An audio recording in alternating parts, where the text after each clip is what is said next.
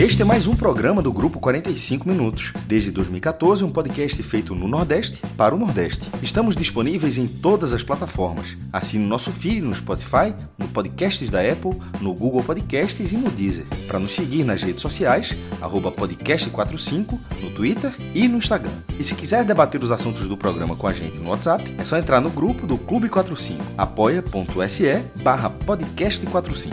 Muito obrigado pela escolha e pela confiança.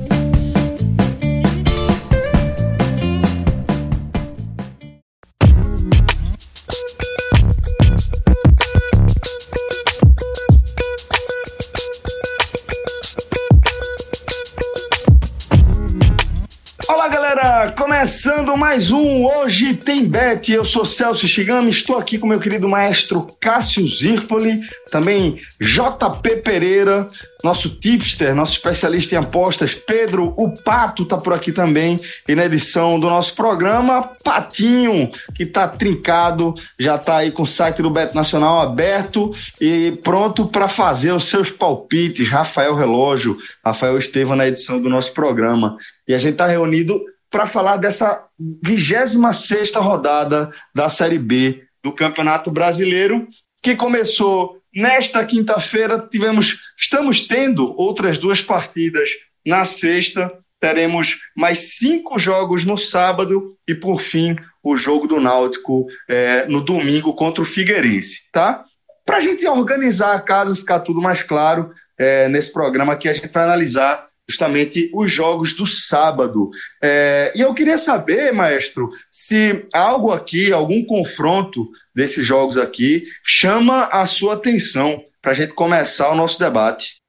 Fala Celso, JP, Pato, ouvinte, casa cheia hoje aqui no programa. São cinco jogos no sábado, Celso. É, veja só, essa, essa Série tem aquele, aquela cara de equilíbrio, mas com uma oferta de partidas, eu acho que a gente podia buscar aqui algum jogo mais fácil para de repente tentar fazer alguma dupla ou pelo menos ter uma certeza de jogo. Veja só, é, o jogo que, o último jogo do sábado começa 10 da noite lá em Cuiabá, impressionante esse horário, é, lá na Arena Pantanal, Cuiabá e Botafogo. O Cuiabá ali, ele perdeu três dos últimos quatro jogos e isso custou a vaga no G4, mas nesse momento ele é o quinto lugar, está um ponto, mas ele estava. Isso é todo o processo da saída de, de, de Chamusca né, para o Fortaleza, inclusive. Assim como o Fortaleza sofreu com a saída de Rogério Senna para o Flamengo, o Cuiabá saiu com a saída de Chamusca para o Fortaleza. Só que, embora a fase do Cuiabá não, não esteja tão boa, ele pega o Botafogo de Ribeirão Preto, que assim simplesmente não ganha jogos.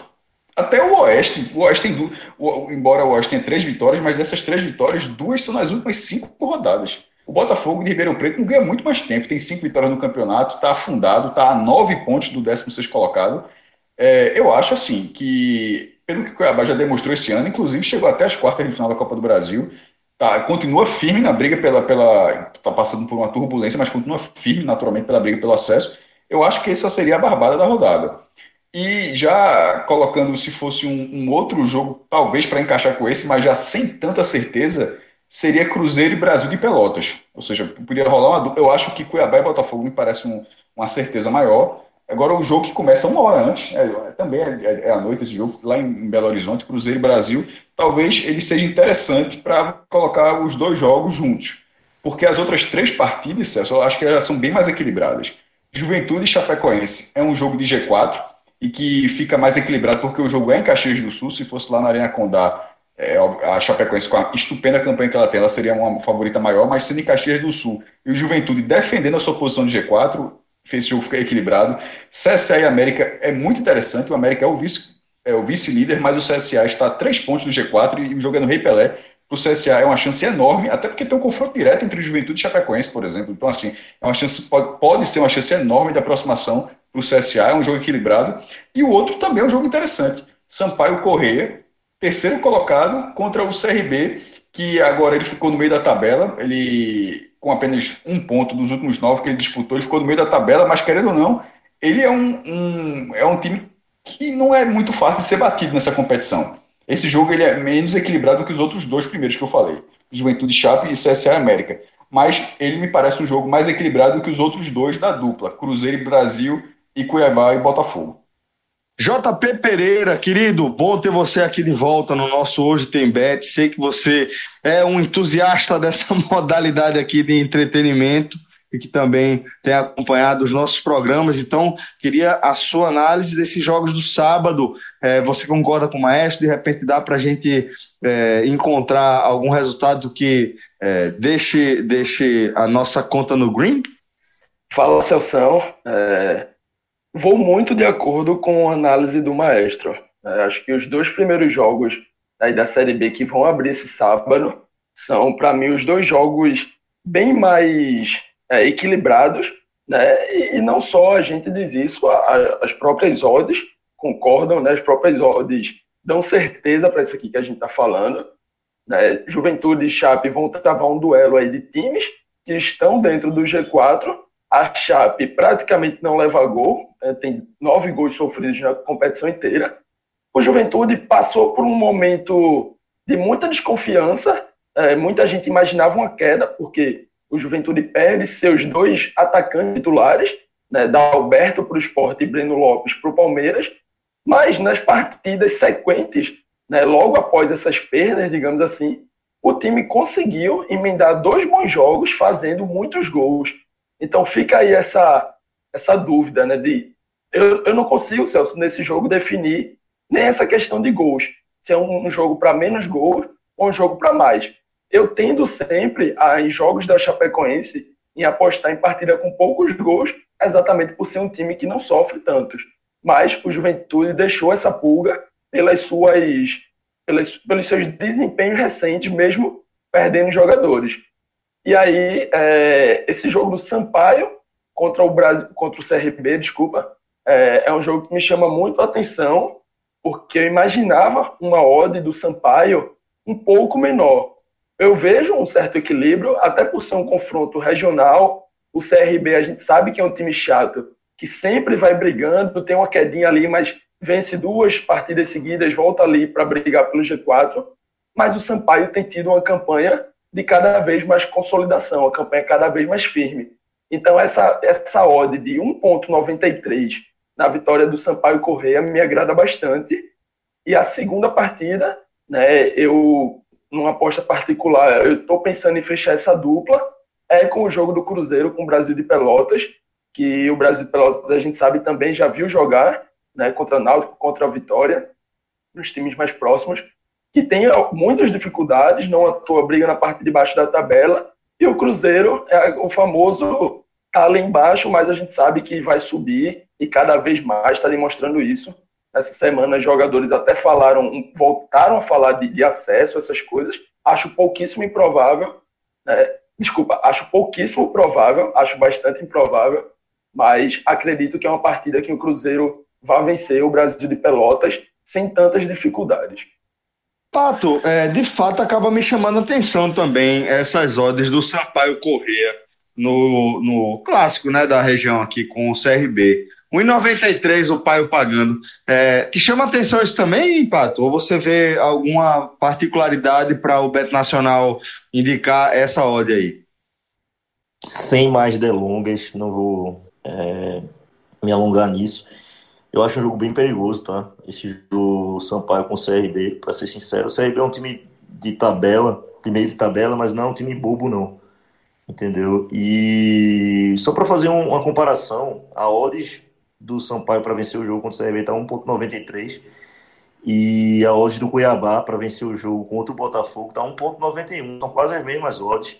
E a gente sabe muito bem que esse jogo do Cuiabá é um jogo muito, muito, muito mais fácil para o Cuiabá do que o jogo do Sampaio para o Sampaio. Então, é, só daí eu já descarto essa possibilidade do Sampaio. Eu acho que essa odd podia ser um pouco maior até, 2,10, 2,20. Aí começaria a ficar interessante. Eu prefiro. Eu selecionei aqui a, a dupla, na verdade. Cuiabá para vencer 1,91 e Cruzeiro para vencer 1,56, totalizando 2,98. Eu acho bem interessante, viu? Quase três aí, essa duplinha aí. Eu acho que são, é, são dois resultados bem prováveis de acontecer. E com relação ao jogo do Sampaio, eu acho melhor não se meter. Olha aí, olha aí. Então é sempre importante. A minha tá? duplinha, a minha é, duplinha. É isso, maestro. A sua dupla aí, rapaz, fazendo, fazendo é, eco aí. ressonância com o que o Pato está indicando. Acho realmente que acaba sendo é, um, um bom palpite. E só para a gente fechar, concluir a nossa análise sobre a rodada da Série B, tá? A gente lembra que o Náutico vai jogar no domingo, vai fechar a rodada com o Figueirense, as odds ainda não estão disponíveis no Beto Nacional, mas de toda forma queria uma visão de vocês mais geral sobre esse confronto. Maestro, o que é que você está esperando desse Náutico é, depois de encerrar aquele jejum tão amargo de vitórias? Veja só, é, é uma, é uma, falando especificamente do jogo, né? Porque os jogos da sexta-feira eram os jogos principais ao, no alcance do Náutico, sobretudo do Paraná Clube, que parece é, ser o único alvo de fato para o Náutico escapar.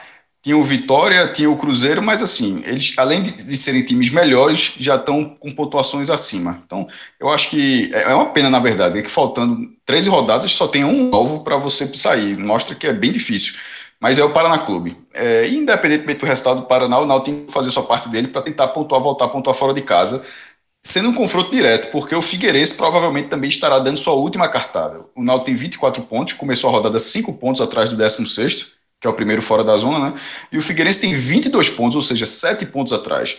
Se o Náutico foi para Florianópolis é, enxergando essa, essa possibilidade de ser um confronto acessível, o Figueirense está vendo da mesma forma de ser a última cartada dele para tentar alguma coisa nessa competição. O Figueirense que ano passado é, quase foi rebaixado, chegou a perder WO, mas na recuperação impressionante no final escapou. Tava, tava fadada a ser lanterna, e no final, na reta final, escapou. Mas esse ano mostra que crise geralmente nos, é, acontece de se estender de um ano para o outro, aí tá lá o Figueirense brigando de novo. Eu acho um confronto difícil, é, justamente por isso, pelo caráter decisivo para os dois times, de repente, porque poder pegar um time no meio da tabela, que em algum momento já começa a ficar ali na marola, nesse caso vai ser um jogo pilhado. Vai, vai, vai ser um jogo pilhado. Agora, para o Náutico, eu acho que vale um, um viés positivo de que o Náutico fez duas boas partidas nas últimas duas rodadas. O Náutico fez uma boa partida contra o Juventude, que foi fora de casa, o que você pode espalhar aquele jogo nesse jogo do Orlando Scarpelli, e o Juventude sendo um time muito melhor do que o Figueirense, estava no G4. É, e foi um jogo, o Náutico finalizou 15 vezes e o Juventude 5, é, juntando certos e errados. E nas finalizações certas foi 6 para o Náutico, 3 para o Juventude e o Náutico teve mais posse de bola. Ou seja, não é simplesmente pegar o dado de posse de bola e transformar. Ah, teve mais posse de bola e não queria dizer nada. Não, foi uma posse de bola que tinha como consequência também uma produção ofensiva. Isso diante de um adversário melhor. O Náutico conseguiu fazer isso. E depois, no último jogo contra o Guarani, um time em ascensão na competição, que inclusive já ganhou no, nessa rodada também, ganhou do, do Oeste lá no finzinho, mas é um time que ganhou oito dos últimos 12 jogos do Guarani, oito dos últimos 12. E o Náutico venceu esse time jogou, fazendo uma boa partida. Não foi um jogo equilibrado, onde, é, é, mas o Náutico acabou tendo, conseguindo essa, esse resultado. E tanto em Caxias quanto nos aflitos contra o Guarani, teve uma, um, um fator importantíssimo que, que eu acho que é que o Náutico aposta para esse jogo. Chiesa. Chiesa jogou bem os dois jogos. Chiesa que vem numa, vinha numa fase, ou vem numa fase longa, mas foram duas boas atuações seguidas. Lá, em Caxias do Sul, participou do gol, que foi mal anulado, e sofreu um pênalti que não foi marcado.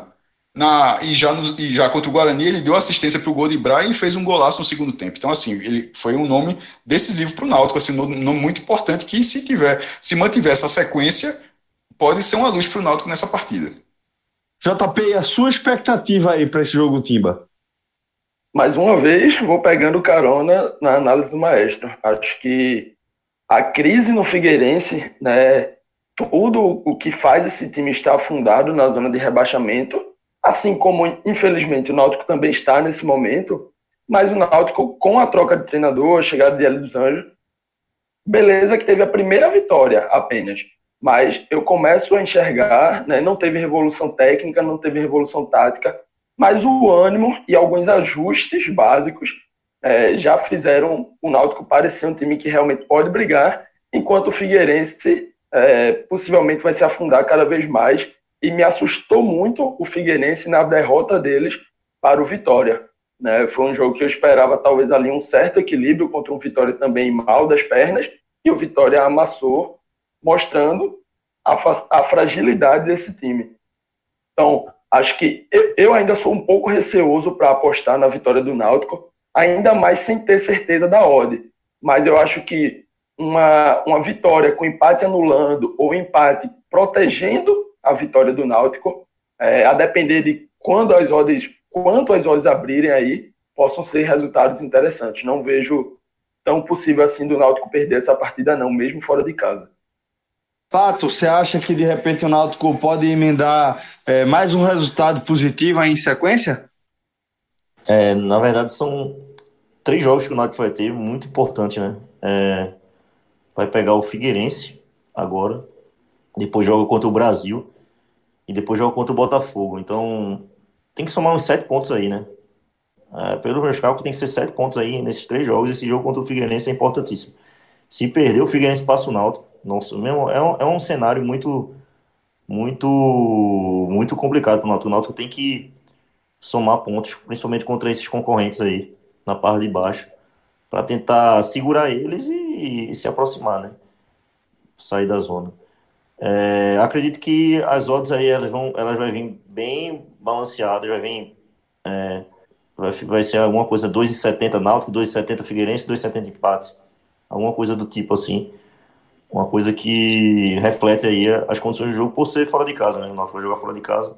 Tem o fator casa, querendo ou não, do, lá em Santa Catarina. Então, por isso, é, se o Náutico jogasse em, em, aqui, seria, seria favorito para o jogo, com certeza. Mas como vai ser lá, acho que vai ser bem equilibrado as odds. Não acredito o Figueirense favorito para o jogo, mas acredito em equilíbrio aí. Ó, oh, galera, tava dando uma olhada aqui no Bet Nacional, já estão disponíveis também as odds da 18ª e última rodada da primeira fase da Série C do Campeonato Brasileiro. É, Para essa rodada, o último confronto do Santa Cruz nessa fase de grupos aqui vai ser contra o Ferroviário do Ceará, o Ferrão. Santa e Ferrão a partir das 17 horas e as odds do Beto Nacional apontam o seguinte: vitória do Santa pagando 1,74, a vitória do Ferrão pagando 4,34 e o empate pagando 3,49. Maestro Cássio Zirpoli, queria saber qual é a sua, sua expectativa aí para esse último compromisso do Santa na primeira fase.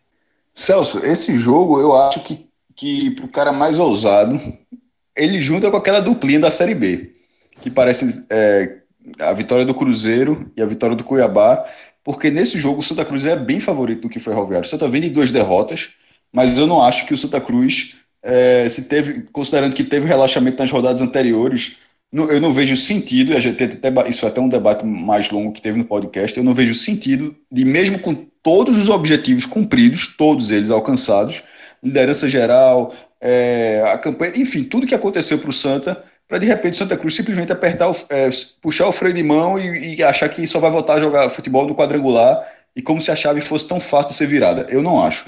É, então, eu acho que o Santa Cruz ele, ele vai jogar para vencer o Ferroviário, até para recuperar logo, quanto antes, a, a, o nível de concentração. Porque eu acho que concentração de futebol né, você não é, não é, um estalo de dedo e volta tudo. Não é assim. E, se, é, e dá tanto trabalho para construir, para de repente abrir mão assim. Enfim, não acho, não acho, acho pouco inteligente se for o caso. Mas, como eu não acho que o Santa Cruz irá fazer isso, isso é, e jogando com toda a concentração possível, o Santa Cruz é mais time que o Ferroviário. Ganhou lá no, no Ceará, o jogo foi em Horizonte. É, no, na, na ida, o Ferroviário não tem risco nenhum nem de, é, não tem nem chance de classificação nem risco de rebaixamento. Já tá, já tá a campanha do Ferroviário já está definida, não vale nada para o Ferroviário. É, e, ou seja, esses jogadores vão entrar de férias, na verdade, enquanto o Santa Cruz não vai entrar de férias. Ou, seja, a própria concentração de jogadores de Ferroviário é que tende a ser menor, porque não tem nada para fazer depois. Assim, tirando o torneio menor do Ceará, sub-23, qualquer coisa do tipo. Profissional acaba agora. É, então, eu acho que que e, e ele tem um ponto. Se o Santa Cruz vencer, ele confirma a maior campanha da história da terceira divisão na primeira fase, considerando esse recorte, recorte de 18 rodadas. Eu acho que o Santa Cruz é bem favorito para esse jogo e, e, achando isso eu colocaria junto, até porque a odd do Santa não está tão boa nesse jogo.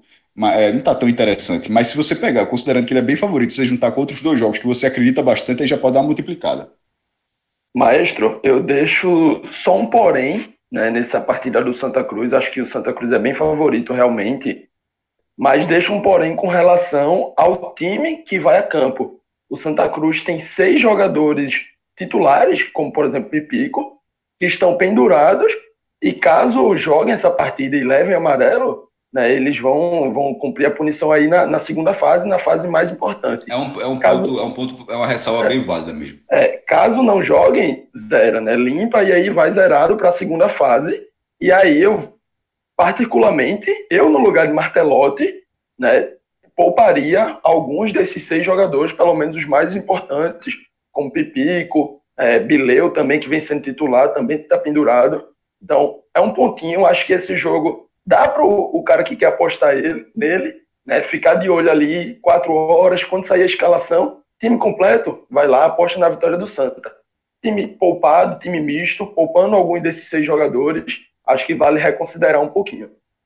Excelente observação, JP. Excelente mesmo. É, ficar de olho aí, né, para esperar a atualização, esperar a definição da escalação, sempre uma, uma dica importante. Em um jogo como esse, né, o Santa Cruz já tendo alcançado todos os objetivos que tinha para alcançar nessa, nessa primeira fase, garantido é, de forma antecipada como líder né, do, do grupo A. Realmente é o caso de ficar de olho se Martelotti vai poupar alguns jogadores por causa do cartão. É, Pato, queria que você trouxesse também um olhar sobre esse, esse último compromisso do Santa. É, na verdade, eu vou fazer um olhar geral né, dessa rodada.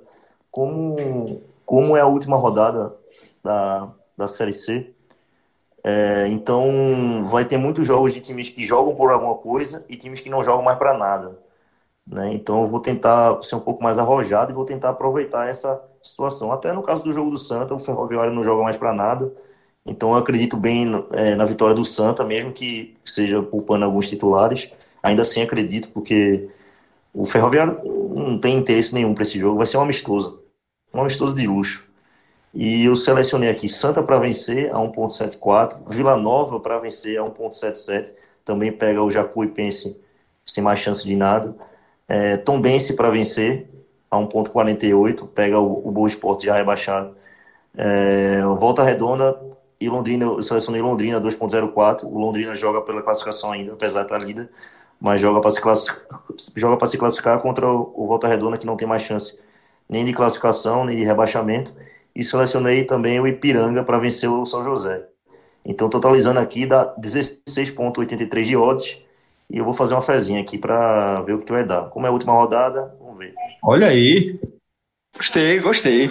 É, JP, tenho certeza que você também tá de olho nos jogos pela Europa. O é, que é que você trouxe aí para a gente é, de, de palpite? Algo, alguma, alguma oportunidade que você viu aí? Vamos embora, vamos cruzar o oceano agora. Faz a primeira parada ali em Portugal. Né? Identifiquei aí um jogo do Sporting, né? o velho Sporting. A turma tem que torcer bastante para o um clima bom lá. Né? Tem gente é... quanto, mais, quanto mais dinheiro naquele clube, melhor. Não, demais, demais. E aí, né, o Sporting vem de algumas temporadas pressionado por título, não tem disputado tanto contra Porto e Benfica, e tem até perdido o espaço para o Braga. E é exatamente por isso né, esses outros três times estão disputando competições internacionais continentais. O Braga e o, e o Benfica estão na Euroleague e o Porto na Champions.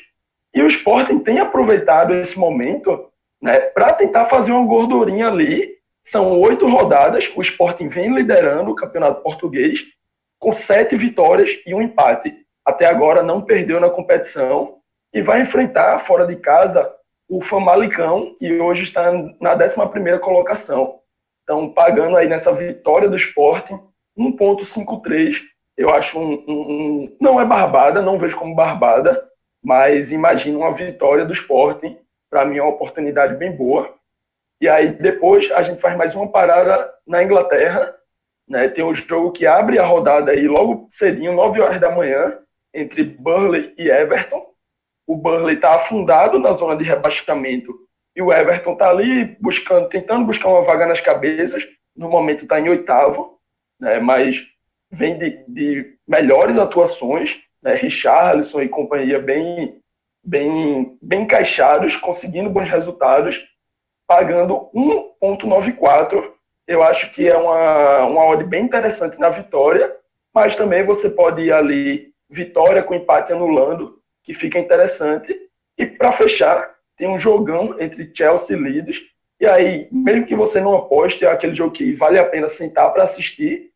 E nesse jogo, mesmo com total vantagem para o Chelsea, eu não iria em aposta em vitória de ninguém, em resultado. Iria numa aposta de gols. O Leeds, né, de, de Bielsa, é um time que marca muito e sofre muitos gols, né? Todo mundo que está ligado em aposta já costuma apostar em gols em partida do Leeds. E o Chelsea também é um time que tem feito muitos gols. Então eu espero aí uma partida que vai passar de três gols. E para essa aposta aí de mais de 2,5, tá pagando 1,50. Bem interessante também. Esses, esses três times aí, essas três apostas somadas, vai para casa dos 4,42. Acho que fica bem legal aí de você olhar com carinho para esses três jogos. Olha esse JP aí, rapaz. Gostei, viu, JP? Gostei demais dessa, desses palpites aí da, da, pelos campeonatos europeus. Importante aí a gente ficar de olho. É, campeonato português e campeonato da Inglaterra que JP trouxe aí. Galera, agradecer demais a companhia de vocês. Valeu pela resenha, valeu maestro, valeu JP, valeu. valeu. Pato, valeu relógio a todo mundo. Um ótimo fim de semana e bons resultados para todo mundo. Valeu, galera. Tchau, tchau.